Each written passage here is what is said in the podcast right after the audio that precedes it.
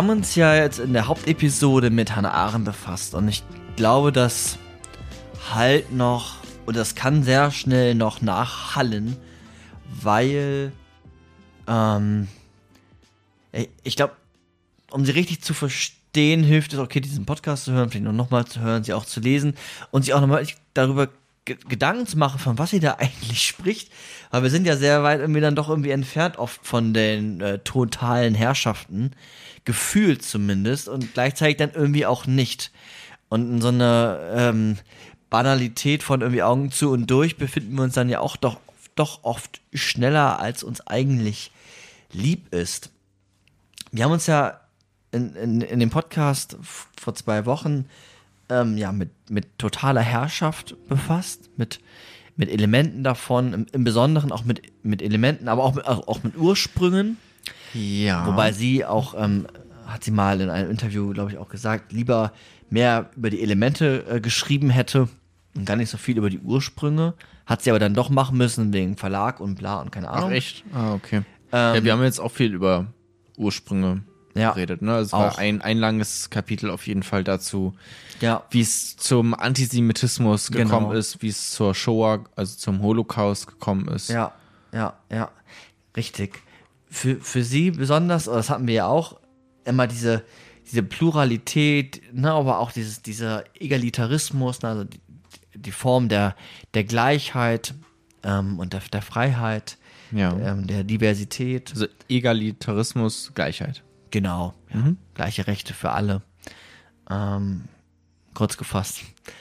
Und da haben wir ja verschiedenste Aspekte gefunden. Wir haben ja, wir haben ja so ein bisschen positiv geendet. Und da könnte man jetzt äh, theoretisch auch ähm, weitermachen. Man kann auch äh, die, die äh, ähm, Leidensaspekte aufgreifen. Also wenn man sich nochmal Gedanken über mhm. wirklich das, das Böse macht, aber auch über die Banalität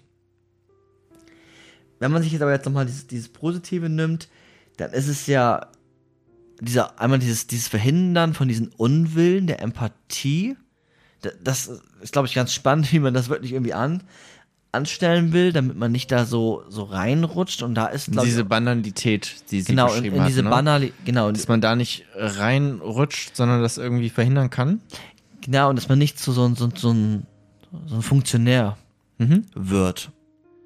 Und ich glaube, man ist auch, man kann sehr schnell ein Funktionär ähm, sein. Also wenn man sich jetzt, ähm, ja, wenn man sich gesellschaftlichen ähm, Ordnungen anschaut, dann sind da, glaube ich, doch oft auch sehr viele Funktionäre, die einfach funktionieren, die ihr Leben leben und das in einer ja. Oberflächlichkeit, die nicht zu überbieten ist. Oder auch halt, weiß nicht, äh, hatten wir auch im Podcast gesagt, ne, halt auch in einem eigenen Konsum, Massentierhaltung, ohne das irgendwie mit dem Holocaust vergleichen zu wollen, weil ich weiß, Leute, es gibt Leute, die das machen und das ist absoluter Quatsch.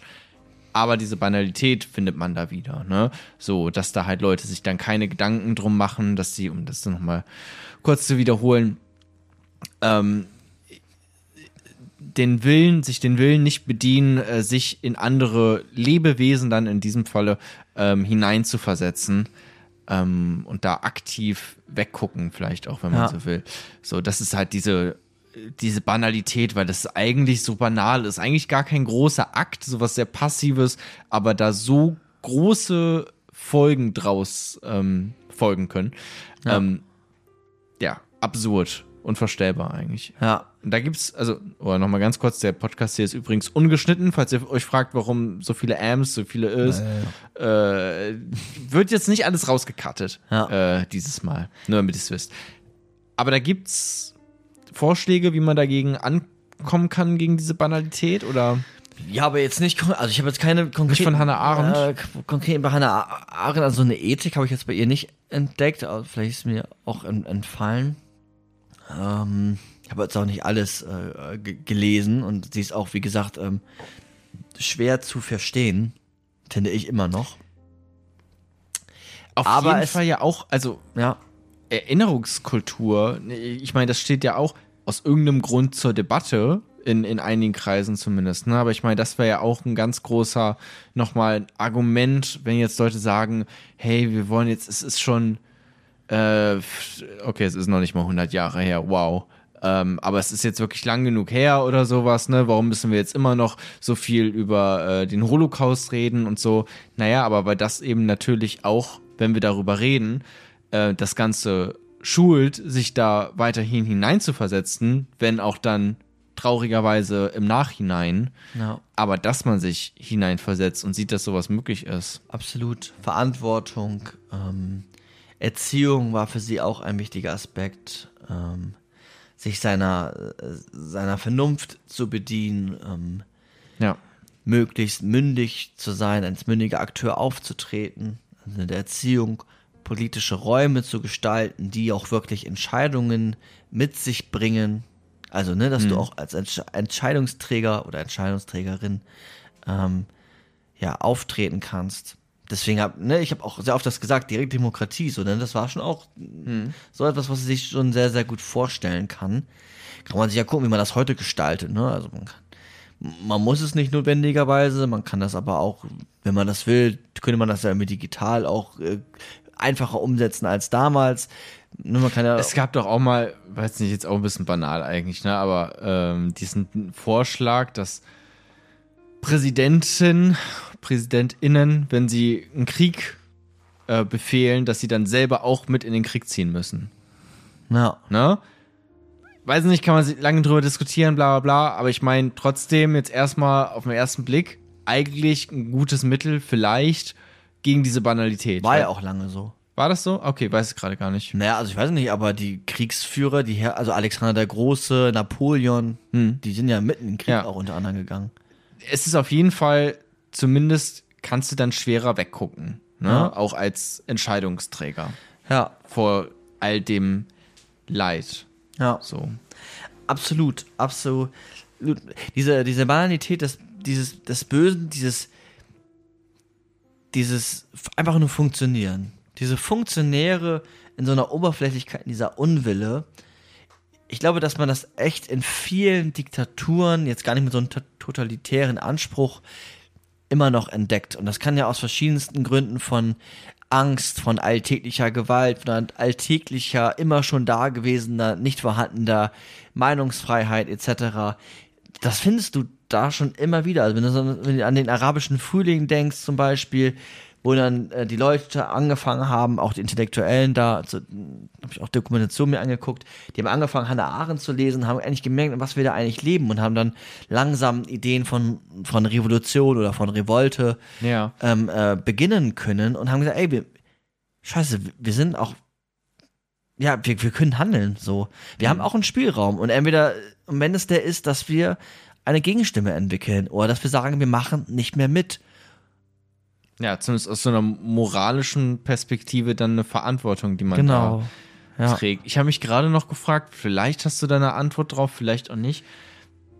Mit dieser Banalität haben wir den, den Holocaust versucht zu erklären, oder sie hat es versucht zu erklären, wie es dazu kommen konnte. Ähm, aber was ist denn mit, also ich, ich meine, und da geht ja auch, weiß nicht, banal klingt immer so, als wäre es banal und so, ne? Aber ich meine, sie hat ja jetzt nicht die Leute da von der Schuld freigesprochen. Das ist ja Nee. überhaupt nicht. Es ist ja ein aktives Unterdrücken der, des, der Wille, ähm, sich damit zu beschäftigen. Ne? Das Sie hat ja sie auch schuldiger gesprochen, weil die ja ganz oft dann gesagt haben, nee, wir konnten uns nicht wehren. Das war der gefallene Teu äh, Engel vom Himmel, nämlich der Teufel, Ja. Der da uns äh, ja schön manipuliert hat. Das ist ja auch die spannende Geschichte. Ein, ein, ein wirklichen Weggucken und äh, der, der Unwille, sich damit zu beschäftigen, ähm, in, in, in diesem Punkt der Vernichtung, wie du es gesagt hattest. Aber was ist denn mit dem Punkt von Antisemitismus generell, hatte ich mich gerade gefragt. Weil das ist ja was, was gar nicht so passiv äh, nur ausgelebt worden ist, sondern das ja auch eigentlich sogar tatsächlich ziemlich aktiv. Ne? Also ich meine, ja und nein. Judenhass, ähm, absichtlich nicht bei Juden einzukaufen. Aber es ist genau der ähm, Unwille. Es ist der Unwille, sich in andere hineinzuversetzen. Ah, okay, der Unwille. Das ist ja, das, ja, es ist nicht nur diese Oberflächlichkeit, wo ich guck weg, sondern anscheinend ist ja der Unwille, Stimmt, ach, sich sorry, ich in ja andere ja, hineinzuversetzen. genau, es war ja nicht nur, ich guck weg bei der ja. Massenvernichtung, sondern der Unwille, sich in andere hineinzuversetzen. Ja, stimmt. Hab's ja auch Und das kann aus, aus, aus einer Ideologie herauskommen, als vollkommen überzeugter Nazi. Das kann aber auch einfach aus einer Bevorteilung herauskommen oder aus einer Oberflächlichkeit. Du brauchst ja eigentlich diesen Unwillen. Also, außer du bist halt ein Sadist, ne? Aber ich meine, sonst braucht diese Ideologie eigentlich einen Unwillen, sich nicht in andere Menschen hineinzuversetzen, weil sonst würde sie nicht funktionieren. Ja. Absolut. Ja. Das war ja auch so ein bisschen, ähm, nachdem ähm, die Rot Rote Armee äh, Berlin übernommen hatte, etc., die, das Nazi-Regime gestürzt wurde, da war ja auch ein, eine Maßnahme, dass die Deutschen tatsächlich mal durch, ähm, durch so, ein, durch so ähm, KZs mal geführt worden sind, wie so, eine, wie so eine Führung, und sich das mal anzugucken, zu sehen, ey, da habt ihr, das ist euer Unwille. So, da habt ihr nicht hingeschaut. Das, das, da, da wolltet ihr nie hingucken. Da habt ihr keine Gefühle zugelassen. Da habt ihr, weiß ich nicht, äh, ideologische Rationalisierungen gefunden oder ein, ein gescheites Weggucken, aber schaut euch das mal an. Riecht das mal, seht das mal. Ähm, Finde ich eigentlich eine ganz, also eine schöne, in der Verhaltenstherapie nennt man das Konfrontation, ja. das Konfrontationsansatz. Ähm, ja, das. Ja, auf jeden Fall. Ich dachte gerade auch noch, weil dieser, dieser Unwille, weil ja auch immer, haben wir ja auch drüber gesprochen, findet man nicht nur damals, auch heute und ja auch wirklich, also dieser Unwille, sich in andere hineinzuversetzen, auch ähm, klar AfD als, als ein Beispiel für heutigen Rechtsextremismus, aber natürlich auch ähm, Flüchtlingspolitik generell auch von konservativen Parteien wie die CDU, die aber ähm, ziemlich strikt ja dieses Europa als eine Festung verfolgt, so dass da als auch keiner rüberkommt. Ne? Also ich meine, da gibt es ja auch einen großen Unwillen, so wirkt es zumindest. Ähm, Gerade auch bei Personen wie Horst Seehofer oder so, die dann so flapsige Sprüche machen. Ne? Jetzt, äh, was war das? 69 Personen abgeschoben an seinem 69. Geburtstag. Haha, lustig. Irgendwie sowas gab es da mal.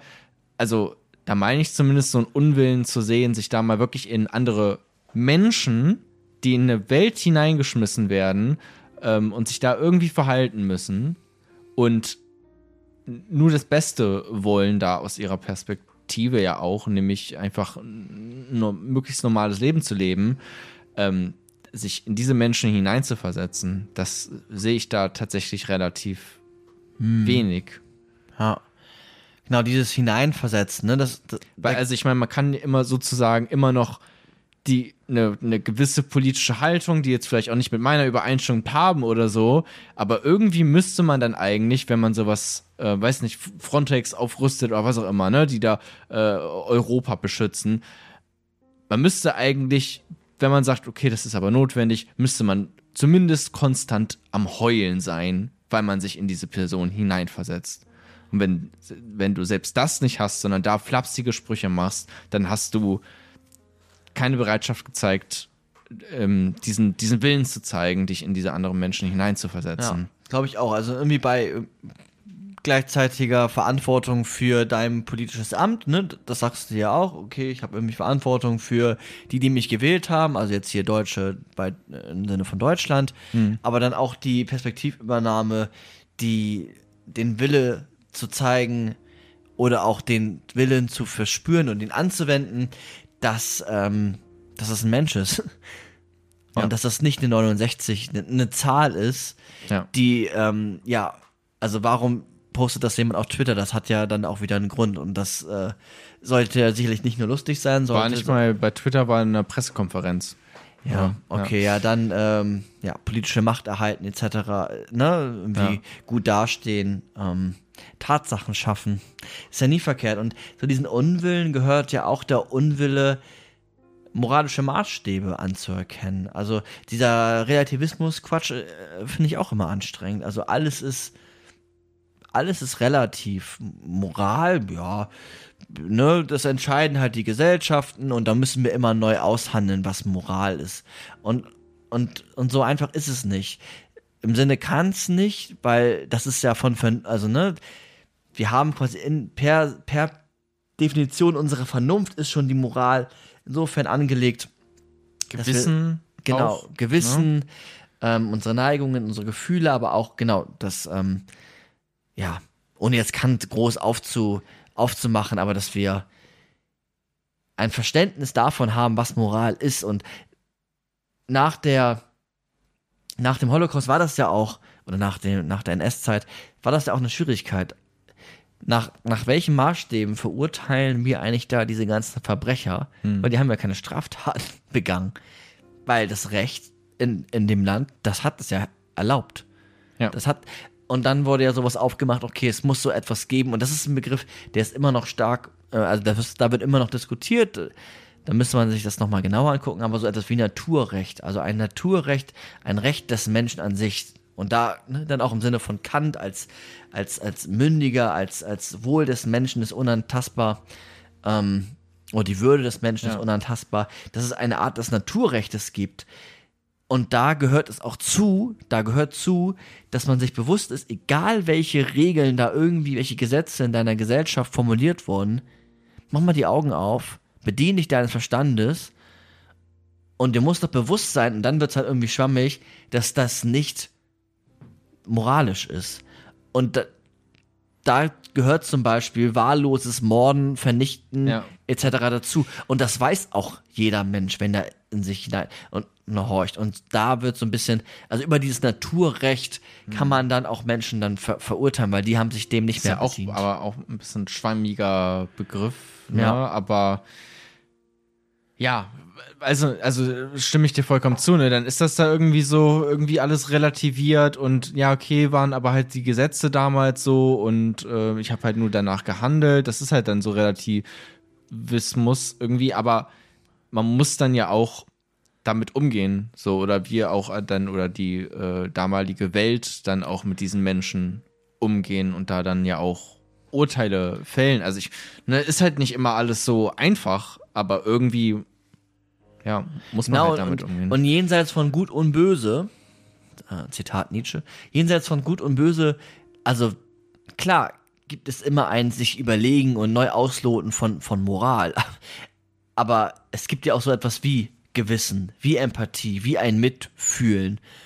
Und darauf aufbauend ähm, kann man nicht ähm, dann einfach sagen, na gut, das waren jetzt hier die moralischen Maßstäbe und ja, verurteilt werden kann ich nicht. Ich bin doch eigentlich das, das Opfer. Ja, heute ist ja jetzt auch noch mal ähm, äh, sehr viel einfacher insofern, weil wir ja tatsächlich universelle Menschenrechte haben und auch einfach viel globalisiertere äh, Institutionen auch noch mal, die ja sowas auch festhalten dann tatsächlich. Ne? Also da nicht nur Naturrecht im Sinne von auch weiß nicht, ich kenne jetzt mich mit diesem Begriff nicht so aus, ne, aber im Sinne vielleicht auch von Gewissen und irgendwie verinnerlichte Moral, die irgendwie so von ein, äh, eigentlich herauskommen müsste von, von selbst, sondern ich meine, wir haben Menschenrechte jetzt mittlerweile. So, ne, das vereinfacht das natürlich auch ganz Ja, konkret. Wo, wobei, da kann man sich drauf beziehen. ja, ich, ich finde den Begriff, das ist Exkurs, aber Menschenrechte, ich finde den Begriff ziemlich, ähm, vielleicht kenne ich mich da auch nicht gut genug aus, ich finde den aber manchmal ein bisschen schwierig, weil für mich sind das eher, also ein Recht ist ein Gesetz, was auch durchzusetzen ist, was im Zweifelsfall Sanktionen hat. Für mich sind die Menschenrechte irgendwie gefühlte Menschenrichtlinien, an denen sich die, die Ja. gerade halten, wo sie Lust zu haben Ja. und die gerade definieren, wer Mensch ist. Deswegen finde ich den Begriff Menschenrechte manchmal ein bisschen sch schwierig, aber ich weiß natürlich, was du, was du meinst und siehst es wahrscheinlich genauso wie ich. Aber genau diese Menschen, diese Idee von Menschenrechten, ne, diese Menschenrichtlinien, Na, aber also ich meine, aber es ist ja insofern gut, das dann ja auch dann Menschenrechte zu nennen, weil du dann ja immer sagen kannst, okay, da wird's nicht eingehalten und das ist scheiße. So, und, und es ist scheiße. Und alle sagen auch, das ist scheiße, das ist scheiße, dass da irgendwo, weiß nicht, Leute in äh, ja, absolut schrecklichen Bedingungen irgendwie arbeiten müssen, versklavt werden, äh, auch heute noch. Ähm, so, ne? Also klar, so. Aber du kannst es dann wenigstens ansprechen. Ja, oder es du kannst es dann leider äh, noch kannst nicht. es gegen, äh, kannst es gut instrumentalisieren. Oh, die Menschenrechte werden äh, in dem und den Staat ähm, äh, missbraucht, da müssen wir mal schnell intervenieren. Da wären wir dann aber wieder bei Hannah Arendt. Ja, Äh, Tatsachenwahrheiten. Tatsachenwahrheiten. Ja, ja, genau. Und, ich will, das, und Meinungen. Das, genau. Das ist halt dann das, das Spannende dann irgendwie, ne? Und das hat ja auch immer was mit so einem Unwillen ähm, zu tun. Genau, und da halt dann auch Fake News hatten wir auch angesprochen, so, wenn du da einfach nur sagst, da werden Menschenrechte ähm, äh, ja nicht eingehalten und so, da kann, also ist dann zumindest auch mal naheliegend, dass man dann vielleicht mal nicht alles ähm, auf dem Tisch liegt als äh, Interessen, die man vielleicht auch als Land dann selber hat, ne? Wenn es die, weiß ich nicht, irgendein äh, große, weiß nicht, die USA oder Russland oder wer auch immer irgendwo einmarschiert, ne? Natürlich haben die auch eigene Interessen und es ist nicht nur, wir bringen euch Demokratie. Ne? So. Ja. Logisch. Ja, absolut. Also kom kom komplett. Ich glaube, diese Banalität, das hast du auch schon gesagt, man findet das. Das ist, glaube ich, mal spannend, sich das mal bei sich selbst, sich da irgendwie von so einer Metaebene mal zu beobachten, wo eigentlich so eine, das muss ja nicht die Banalität des Bösen sein, aber wo man so ein bürokratisches Tun dann doch immer wieder lebt, so ein, so ein Funktionärswesen.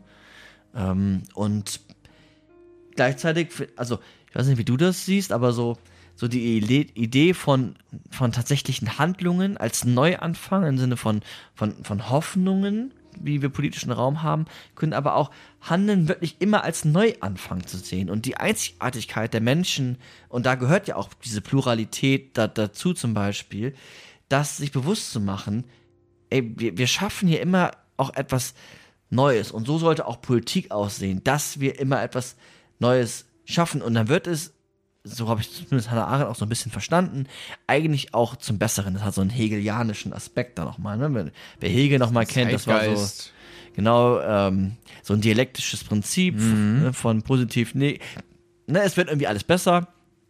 Ähm, genau, Weltgeist, hast du schon gesagt. Ähm, Weltgeist. Ja. Ich habe Zeitgeist gesagt. Echt? ja. Oh, das ist so schlimm. Äh, nein, ich meine, ich habe. Okay. Und ähm, genau, wie man dann Politik gestalten will, ja. finde ich eigentlich ganz spannend. Auch dieses, und das glaube, das machen sehr wenig Menschen. Und die, die es gerade äh, sehr viel machen, haben sich darüber noch nie Gedanken gemacht, ist dieses Exponieren. Also sich irgendwie auch eine Haltung zu haben zu politischen Diskursen, weil dann doch viele doch vielleicht doch irgendwie, ja, das tangiert mich nicht oder das ist mir zu anstrengend oder ich will nicht verurteilt werden oder was du heute zu mir am Nachmittag gesagt hast, naja, denen ist, die haben sich eigentlich damit noch nie so richtig befasst und jetzt laufen sie bei irgendwelchen komischen Demonstrationen mit, weil jetzt haben sie das Gefühl irgendwie, dass äh, die, die Zwänge und die Sanktionen mehr werden. Ähm, genau, ja, da aber um, um Impfgegner. Genau. genau. Aber dieses Exponieren und dieses Mutigsein, sich seines Verstandes zu bedienen und auch andere daran teilnehmen zu lassen und dann auch zu, zu diskutieren, sich in einen Diskurs quasi, mhm. ähm, ja, hineinzubegeben, sehe ich, also beobachte ich auch bei mir selbst, das ist gar nicht so einfach. so. Ich finde, man muss da auch, also stimme ich dir vollkommen zu, in allem man muss trotzdem auch noch, will ich, weiß gar nicht, ob das jetzt so wichtig ist, ne, aber du musst auch noch auf die Situation des Einzelnen trotzdem immer noch blicken, ja. weil natürlich, weiß nicht, ich kenne auch Leute, die, die, also ich finde es erstmal super, wenn man sich ex exponiert, heraustritt, seine Meinung kundtut, was sagt, ähm, Dinge hinterfragt, sein eigenes Handeln hinterfragt, ähm, keinen Unwillen zeigt, sondern einen Willen, sich in andere Menschen hineinzuversetzen. Äh, so all, all das, wofür, worüber wir gerade eben geredet haben. Aber es gibt natürlich auch Menschen, die sich in Situationen befinden, wo ich es nachvollziehen kann, wenn die sagen, sorry, ich kann mich jetzt nicht auch noch mit der Bundestagswahl beschäftigen, weil ich habe gerade wirklich anderen Scheiß äh, zu tun. So ja. vielleicht auch existenziellen Scheiß. So, ne, wenn die jetzt irgendwie, weiß nicht, eine Krise haben müssen in die Klinik oder was auch immer, ne, so ganz viele private, private Kontexte, die es da ja auch gibt, wo ich dann auch jetzt relativierend gesagt dann sozusagen verstehen kann, wenn man da andere Dinge gerade fokussiert und erstmal primär drauf schaut, auf ja, absolut, aber eigene dieses, Probleme. Dieses politische Wesen, dieses, ich glaube, es ist ein Zoopolitikon, glaube ich, Aristoteles. Hm. Naja, auf jeden Fall, dieses politische Wesen beginnt ja auch genau da.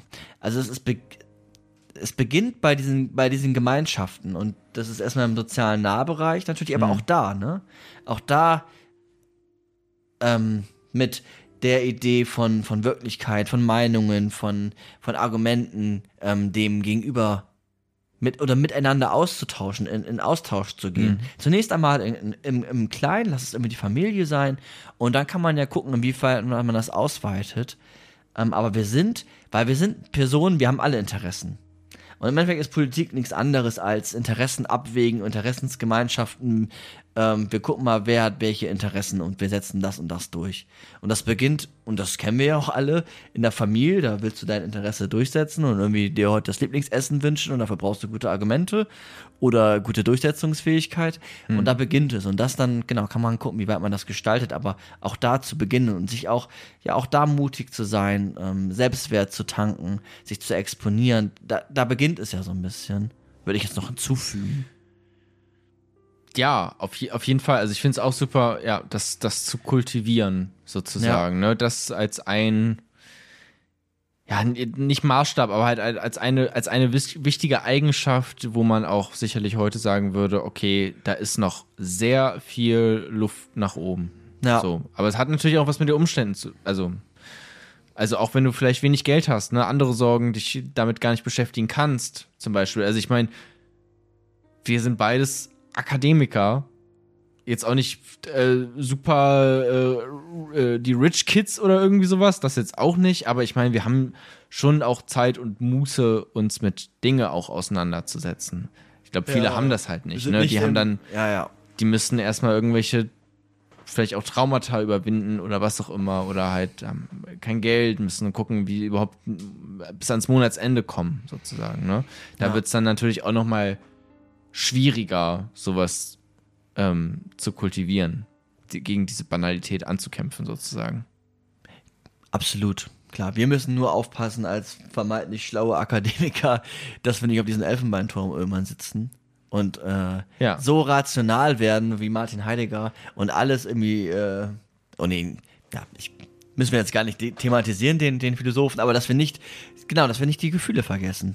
Und dass wir nicht irgendwann auch so einen Unwille entwickeln, sich in andere hineinzuversetzen, sondern immer da oben sitzen. Und da ziemlich gerne auch sitzen, weil wir auf die anderen herabblicken können. Das ist die andere Gefahr, ne? Also von irgendwie zu viel Kognition, bei den anderen vielleicht zu viel Gefühle. Ja, die Kognition, die dann irgendwie in Ideologie umschwappt. Dann, Genau, Ja. ja. Und das bei den anderen kann das ja auch sein, wenn, du, wenn es dir stets, wenn du stets äh, mit Hass zu tun hast und sehr, äh, sehr viel Wut entwickelst, weil es dir nicht gut geht, dann bist du natürlich auch anfälliger schnell für politische Gefühle.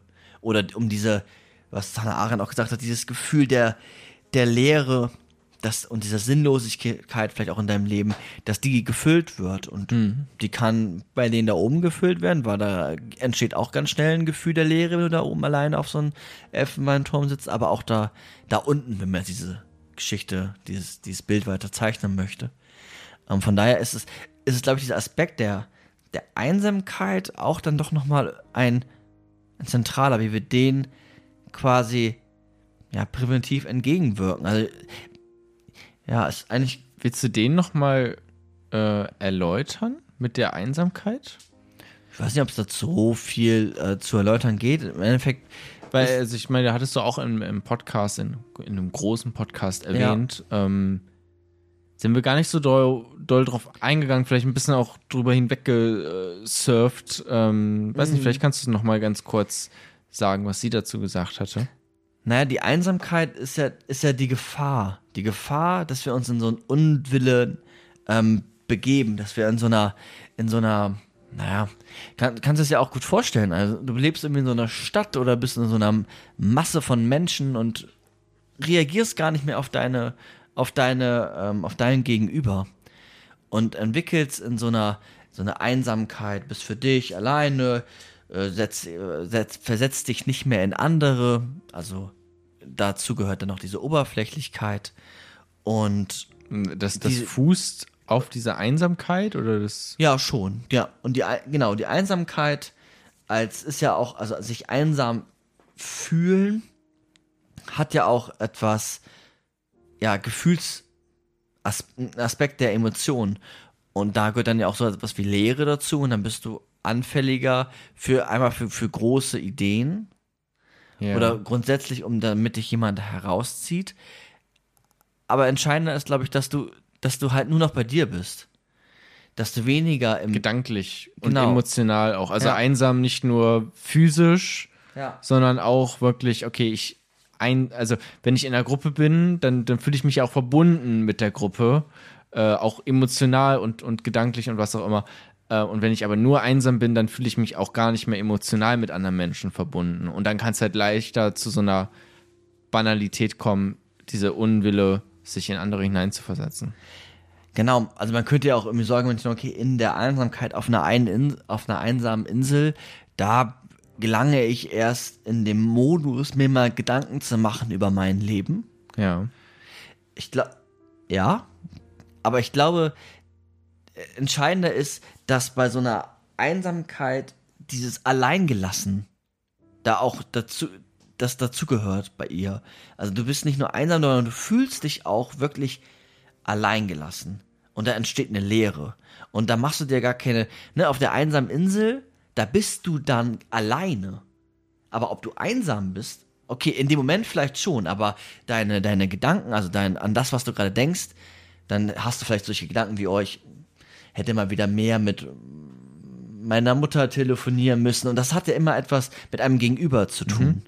Mit einer sozialen Beziehung. Und ich glaube, die Gefahr ist eher, dass du bei so einer Einsamkeit und diesem Alleingelassen ähm, einfach nur noch ein Funktionär bist und handelst.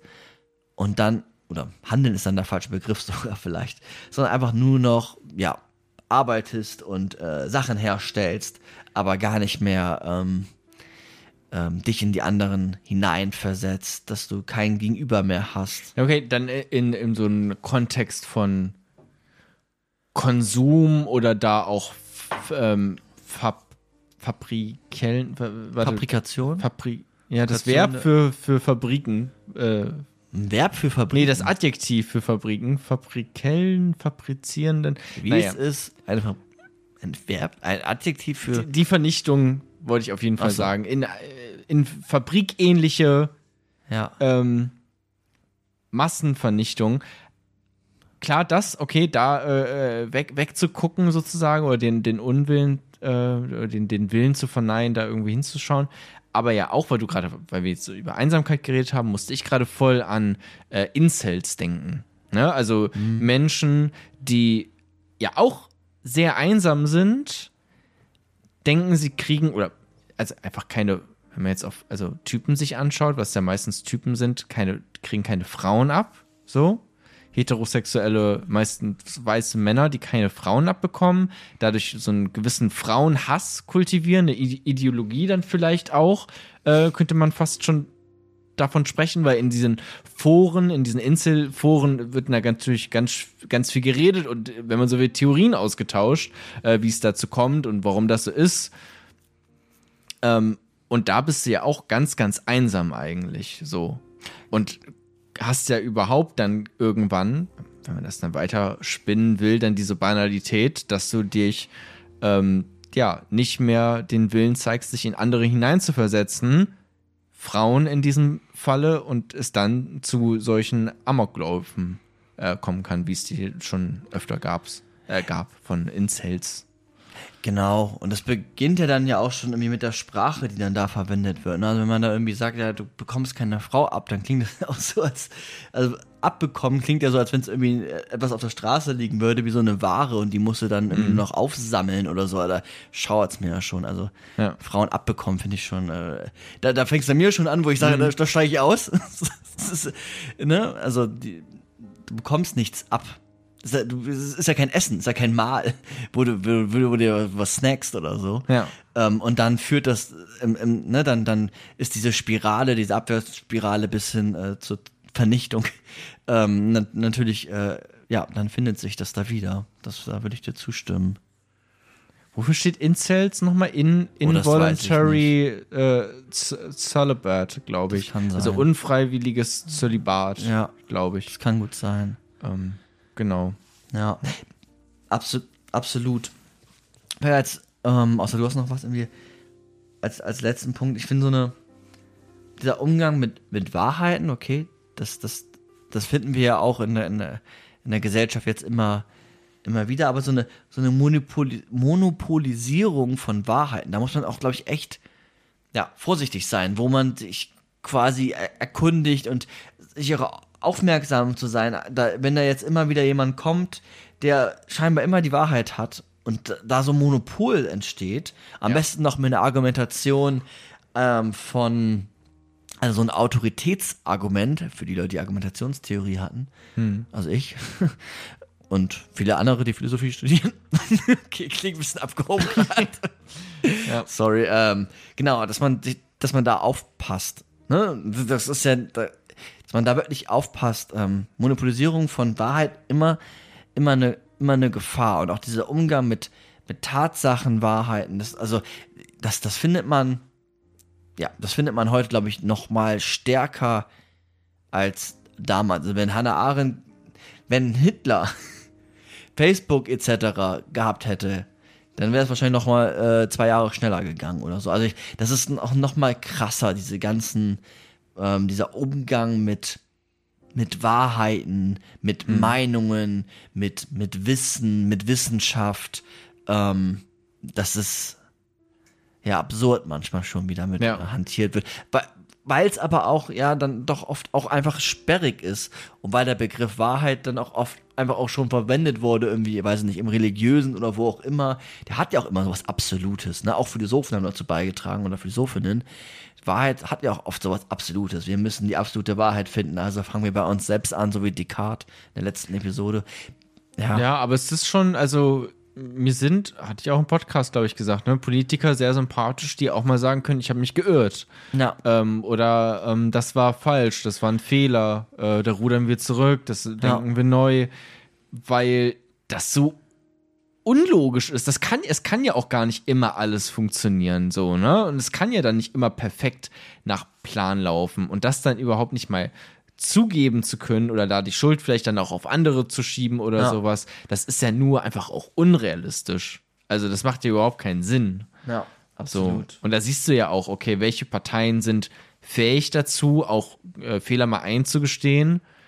Ne, das sind dann vielleicht auch tatsächlich Parteien, die sich sowas zu Herzen nehmen und in ihren, ja, also, ja, versuchen Wahrheit auch, also das als einen Maßstab zu nehmen und andere, wo du weißt, ah, okay, irgendwie ist das so ein schlüssiges, in sich stimmiges Bild, das kann irgendwie gar nicht wahr sein. Ja, richtig. Und dann auch nochmal aufmerksam selber zu sein oder auch unsere PolitikerInnen, irgendwie zu gucken, okay, da haben wir es gerade mit einer, kleiner Sprung, aber das gehört dazu, da haben wir es irgendwie mit einer Diktatur zu tun oder mit einer absurden, sich langsam selbst abschaffenden Demokratie oder wie auch immer. Und dann zu gucken, warte mal, ich glaube, da vorne dieses Land, diese Nation, die ist gerade auf dem Weg, wirklich so einen totalitären Anspruch zu erheben. So einen Totalitarismus von so einer, ja, weiß ich nicht, von welcher Idee auch immer ausgehen. Es sind, es sind ja dann doch oft leider ähm, sozialistische Ideen, die dann in so einen totalitären ähm, ja, Einfärbung gelangen. Und dann mal zu gucken, okay, wie ist der und dann gucken wir uns ja mal also exemplarisch, ne, fällt, fällt einem da ja nicht viel ein, aber zum Beispiel China, können wir uns ja mal angucken, wie ist denn der Umgang da mit Wahrheiten? Wie ist der Umgang ähm, im politischen Raum? Wie ist der Umgang mit Handlungen, also wirklich mit Neuanfängen, mit Diskurs? Wie ist der Umgang mit ähm, Imperialismus? Wie entsteht da das Imperium? Wie ist der, ne? Und wie ist der Umgang mit Pluralität, mit Egalität? Wie ist der Umgang mit, ähm, mit Menschen, die, die nicht deiner Meinung sind? Ne? Sind die zufälligerweise in Arbeitslagern oder sind die ähm, ganz normal auf der Straße oder wo, wo finden sich diese, diese Personen? Und was trägt eigentlich diese Macht. Ist das eine Massengesellschaft? Und wenn es eine Massengesellschaft ist, finden wir da Formen der Banalität? Oder sind das alles ähm, ja, ideologisch fanatische Menschen? Wa- Was, was, ja, kann man dann prüfen, ne? Ja. Das sind dann Kriterien, die man, und dann kann man ja die, die, äh, äh, die Brille scharf stellen, die Brenngläser, wie ich ja manchmal sage, scharf stellen und dann ähm, mal, mal schön hingucken. Und vielleicht finden wir da ja ähnliches. Da ist es ja tatsächlich auch noch mal schwieriger, weil da hast du ja jetzt auch noch mal, also Sozialismus, Kommunismus, hat nicht auch äh, Adorno mal gesagt, das Beste, was man der UdSSR tun könnte, wäre sie nicht zu kritisieren oder irgendwie sowas? Naja, auf jeden Fall, ich meine, wenn jetzt die Idee an sich vielleicht ja eigentlich sogar gut ist, Kommunismus im Sinne von, im, Community. im, im Sinne von, äh, ah, okay, ich weiß nicht, ob ich da jetzt einen falschen Bogen schlage. Pass auf. Ich mach's mal und du sagst, du rufst rein, wenn es komplett falsch ist. und ich glaube, es ist komplett im Sinne von John Rawls, ähm, so gleich wie möglich, so ungleich wie nötig. Okay, ist Quatsch, weil er hat schon aus einem kapitalistischen heraus, Motiv herausgedacht. Ähm, okay, aber, aber, wie die Kommunitaristen könntest du sagen. Das klingt schlau, aber du hast keine Ahnung. okay, aber ich wollte ja auch was sagen, wovon ich weiß Ahnung habe. Ähm, Ja. Nee, aber halt, okay, dann halt einfach nur dieser Satz so gleich wie möglich irgendwie, ne? Also wir wollen nicht allzu viel ungleich haben, so, ne? Das ist ja erstmal ein gutes, ehrenwertes Ziel. Ich glaube, da können sich zumindest viele Menschen drauf einigen. Ne? Und da dann zu gucken, okay, wie ist es denn aber auch in so, also ich meine, du kannst das schnell beim Rechtsextremismus sagen, das finde ich scheiße. Nicht nur aufgrund der Handlungen, sondern auch aufgrund der Ziele. Ja, und auf, aufgrund, genau, der, der, der Ziele und, Und der, der- undefinierten, ähm, wenig messbaren äh, Ziele, wo der, wo ähm, die Mittel jeden äh, Zweck heiligen und wo am besten Falle immer schnellstmöglich eine große Revolution gestartet werden muss, für die, die noch nicht an der Macht sind. Und von so kleinen Veränderungen, also von so Revolten, könnte, könnte man es ja nennen, wenig gehalten werden, sondern wir müssen schnell den Feind vernichten. Es hat ja auch kein Posi also Faschismus hat ja da auch kein positives Ziel, so wie ich ihn bisher verstanden habe, sondern eigentlich immer nur ein negatives Ziel, nämlich die Vernichtung eines Antagonisten. Ähm, wenn wir jetzt in diesem Geschichtsdenken Ja. äh, bleiben, ähm, in, Ja. diesen, äh, in dieser Heldenreise immer. Ähm, aber da wird es ja auch nochmal interessant, okay, was ist denn, wenn das Ziel eigentlich ein vermeintlich zumindest äh, gutes ist, ne? Und wie gucke ich dann auf die Handlung? Da wird es ja nochmal komplexer, meine ich nur. Absolut. Weil klar, da muss man auf all diese Dinge, die du gerade äh, aufgezählt hast, muss man dann achten. Mhm. Aber die hinterfragt man dann vielleicht auch öfter, weil man sich dann irgendwie denkt, ja, okay, aber es ist ja für was Gutes oder so, ne? Aber da muss man dann wirklich. Ja, wenn, genau, wenn die Ziele so soziale Gleichheit sind, soziale Gerechtigkeit, ähm, äh, Wohlstand äh, im Sinne von Sozialismus, gar nicht Kommunismus, sondern irgendwie ein Sozialismus, dann, ähm, ne, als, als Idee, dann ähm, ist das doch ein tolles Ziel. Also warum sollten wir nicht ähm, die Länder um uns herum einnehmen? Und alle Demokratien, weil die sind ja scheinbar sehr kapitalistisch und gar nicht so sozialistisch. Na, die müssen wir dann im Zweifelsfall. Ja, wir wollen jetzt nicht die Bevölkerung vernichten, aber zumindest die Führungsherrschaft. genau, die Banalität dann auch wieder einsetzen. Ja, ja, genau. So, da wird's halt, da muss man sich dann auch als vielleicht Linker so halt auch auf, auf die eigenen ähm, Ideologien, auf alle Ideologien schauen, sozusagen. Ne? Also ich meine, das ist was ziemlich Universelles, diese Banalität, dieses ähm, Achten auf das, was man da eigentlich gerade tut. Ja, Nicht nur, nicht nur bei rechts, auch bei links. So. klar, hatten wir auch bei CJack etc. Ja. Das stimmt. Absolut. Also, das war ein, äh, ein Podcast von uns, Slavoj CJack. Ja. Ähm, abso absolut, ja. Aber ich glaube, na, diese Banalität des Bösen und diese so, so eine Idee von Massengesellschaft, Massenphänomen, man rutscht da, glaube ich, sehr, sehr schnell tatsächlich rein. Und ich habe auch für mich überlegt, das schweift jetzt vollkommen ab, aber in so einer Idee von irgendwie so einer kompletten Einsamkeit hatte ich überlegt, eben gerade nur ganz kurz blitze das so auf, also das Ideal, oder ist das Ideal einer kompletten Einsamkeit, dass man quasi nur noch zu Hause ist und wenn man nur noch zu Hause, also in so einer, quasi in so einer Großstadt und man ist quasi nur noch zu Hause. Man kann alles zu dir herbestellen, du musst gar nicht mehr rausgehen, etc. Und dein soziales Leben findet nur noch online statt. Also ist die Idee von Oh.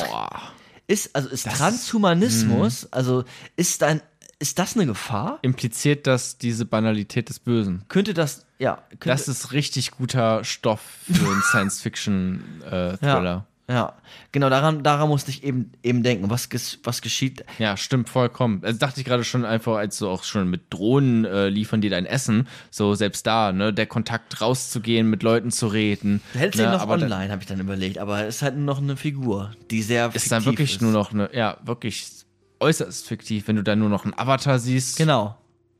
Ähm, vielleicht hat er nicht mal mehr eine richtige, vielleicht ist das nicht mal mehr seine Stimme. Ja. So, ne, vielleicht dann auch nur noch eingetippt alles und von wen anders ausgesprochen. Also, ja, das ist wirklich, das stimmt.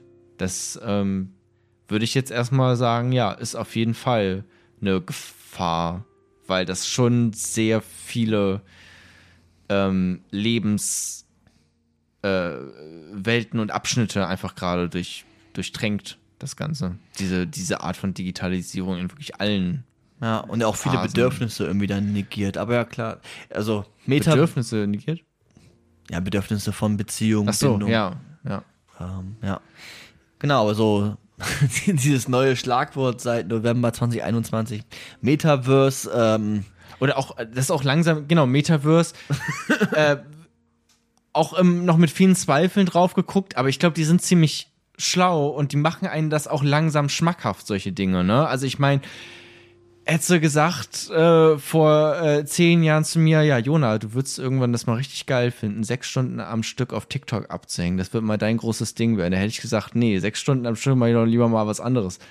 Aber die Realität sieht anders aus. ja, oder Jona, oh, da gibt's richtig geile ähm, neue Kleidungen online. Kauf dir doch mal so einen schönen Skin für so eine Ja. Waffe bei Valorant. Oh, schon ganz geil. Ja, weiß ich nicht. Kannst du dann sogar kaufen auf Ka- gar keinen Fall. Die Ja. gibt's, äh, die, da, da spiele ich das Spiel ein bisschen länger und dann gibt's die einfach so als Belohnung äh, kostenlos. So, das ist, aber ja, das Vielleicht das noch als verändert sich. NFT sogar, irgendwie als, als dann kannst du es wieder verkaufen. Ja, ist doch, so- kannst auch noch Geld mitmachen, ist doch ein Markt. So langsam wird das dann, Das sind wie die- wird man daran Das sind wie die äh, führt. Möhren, also Nintendo, kleiner Exkurs, Nintendo hat ja auch gesagt, ja, wir haben auch unser Metaverse, schaut euch mal Animal Crossing an. Also, ne, dann verhandelst du da mit Möhren, ich weiß nicht, wer jetzt Animal Crossing hier kennt, aber es ist Hm. ein Spiel, da handelst du mit Möhren und hast du deine eigenen Aktienkurse und bist da mit den Avataren unterwegs. Ja. Genau.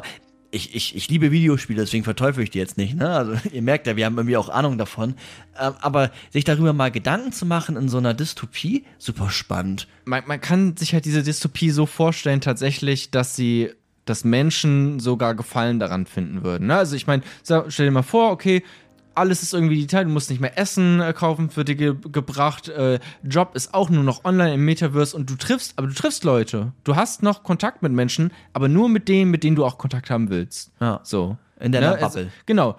Würde, also könnte ich mir gerade vorstellen, dass ich irgendwann in so einer Welt lebe und vielleicht sogar denke, ja, ist geil, ich muss mich mit, nicht mit anderen Leuten mehr treffen, ich habe immer noch dieses Bedürfnis, was ich habe, ähm, Kontakt zu haben zu einem Menschen, wird befriedigt, aber halt nicht in, in so einen anarchischen Sinne dann, dass ich auch mal andere Leute treffe, die auch mal eine andere Meinung haben, Pluralismus, Egalitarismus, so. Das ist dann alles irgendwie gar nicht mehr irgendwelche Kategorien, sondern es ist alles sehr und was man da auch nicht vergessen darf, äh, Mark Zuckerberg, der über allem drüber schwebt, auch einfach, ne? Also ich meine, was für eine Macht solche Unternehmen und Konzerne jetzt schon haben, allein durch diese ganzen Daten, die da, Imperialismus? Die da, ja, die da und, und durch alle, ja, ja, tatsächlich, also ist, ist, ist wirklich so, sondern solche Unternehmen zu zerschlagen, ist ja dann vielleicht auch gar nicht mal so einfach, ne? Also, Ja, oder dann entsteht die Idee von, okay, jetzt machen wir eine fette Revolution. Die ganzen Bubbles tun sich zusammen. Wir sind nur noch eine Masse, da einzeln automatisiert in diesen kleinen Häuslein. Lass uns mal gegen Zuckerberg und dann. Ähm, Und da wird's dann aber auch nochmal interessant, okay, was wir, wir schreiben Wo gehen wir ab, hin? Ne? Ja. Genau, was passiert denn, wenn sich das wirklich alles verdichtet, es vielleicht tatsächlich zu so einer Art Revolution kommt und wie sieht das Internet dann aus? Wenn wirklich vielleicht alles, wenn das Internet demokratisiert wäre, Ja. was für ein, ein toller Ort das sein könnte. Ja. Ne? Genau, da muss man gucken, wo man, wo man, genau, wo man, wo man landet. Ob Ja. man nach Mark Zuckerberg, nach dem Metaverse dann äh, zum neuen Führer Elon Musk äh, springt oder ob man doch ähm, Philosophie to go folgen will. Das sind dann die großen, äh, großen Menschen als Fragen. Genau. Ja. Wir sind zu zweit. Wir sind plural. Wir versuchen es zumindest. Das war jetzt eigentlich auch gar keine Exkurs. Das war ja eigentlich Hannah Arendt, diese Banalität des Bösen, Naja, das schon- äh, angewendet auf, auf die Jetztzeit. Auf Transhumanismus. Ja, na, was, ja, aber ist ja Alles, wirklich nicht ja. so weit entfernt. Es ist wirklich nicht, also es ist wirklich, weiß nicht, ab absurd, wie, was für Züge das mittlerweile annehmen kann, das Ganze. Ja, ja, ja. Ja, Gut. das, das, das war es so ein bisschen. Das waren äh, die, die, die Kernbegriffe, die Schlüsselbegriffe nochmal so ein bisschen jetzt im Nachgespräch durch, durchdacht und erweitert. Und Ja. Haben wir so drüber geplaudert, philosophieren. genau, und dann merkt man äh, auch erst, was man damit alles so anfangen kann. Ne? Also man könnte Ja. so lange auch überleiten über diese Wahrheit, über diese Banalität. Da kann man so echt richtig geil drauf rumdenken. Und habt Mut. Habt alle Mut. Und vor allem, und ich hoffe, also das ist auch ein ganz großer Punkt, wo ich denke, dass das hoffentlich viele Menschen erreicht, zu merken, okay, das macht auch Spaß, ne? Also auch Dinge zu hinterfragen, auch dann gemeinschaftlich zu hinterfragen, ich jetzt mit dir, ihr da draußen, vielleicht mit anderen Leuten, vielleicht auch mit Freunden. Wir haben es auch schon gehört, äh, Leute hören hier unseren Podcast und diskutieren dann darüber auf der Arbeit mit anderen Menschen. So, sowas ist doch auch wirklich, äh, klingt kitschig, aber wirklich unironisch einfach toll, wenn man da Spaß dran findet an, an diesem Philosophieren und Hinterfragen von Dingen ja auch ganz viel. Genau, und auch ähm, dazu gehört natürlich auch das Verstehen so wie Hannah Arendt auch immer gesagt hat, sie will verstehen. Und Ja. ihr habt jetzt heute einiges vielleicht auch verstanden und seid jetzt auch bemächtigt, weiter zu fragen. Und zum Verstehen gehört auch zu fragen. Das ist ja, Ja, immer entscheidend. im Diskurs, immer ja, das machen ja Kinder. Wenn sie was was verstehen wollen, dann fragen sie Mama und Papa ganz oft. Ja. Warum? Wieso? Nein, wieso? Warum? Und das hört auch nicht auf. Nein, das hört also nicht das hört auf. bei Kindern nicht auf und das hört auch bei Erwachsenen im Idealfall nicht auf, weil es man gar nicht alles verstehen kann, auch teilweise. Ja, man muss nicht immer verzweifeln, so wie René Descartes, sondern man kann auch staunend und fragend durch die Welt laufen. Und ja, das war Hannah Arendt. Ich bin gespannt, was wir nächsten, in den nächsten zwei Wochen äh, als Episode euch präsentieren werden. Ich weiß es schon, aber ja. Ich bin auch gespannt. Ich weiß es nämlich ähm, gerade noch nicht. Insofern, ähm, lasst euch überraschen. lasst euch überraschen. Ich lasse mich auf jeden Fall überraschen. Macht's gut. Bis bald. Auf Wiedersehen. Tschüssi. Tschüss.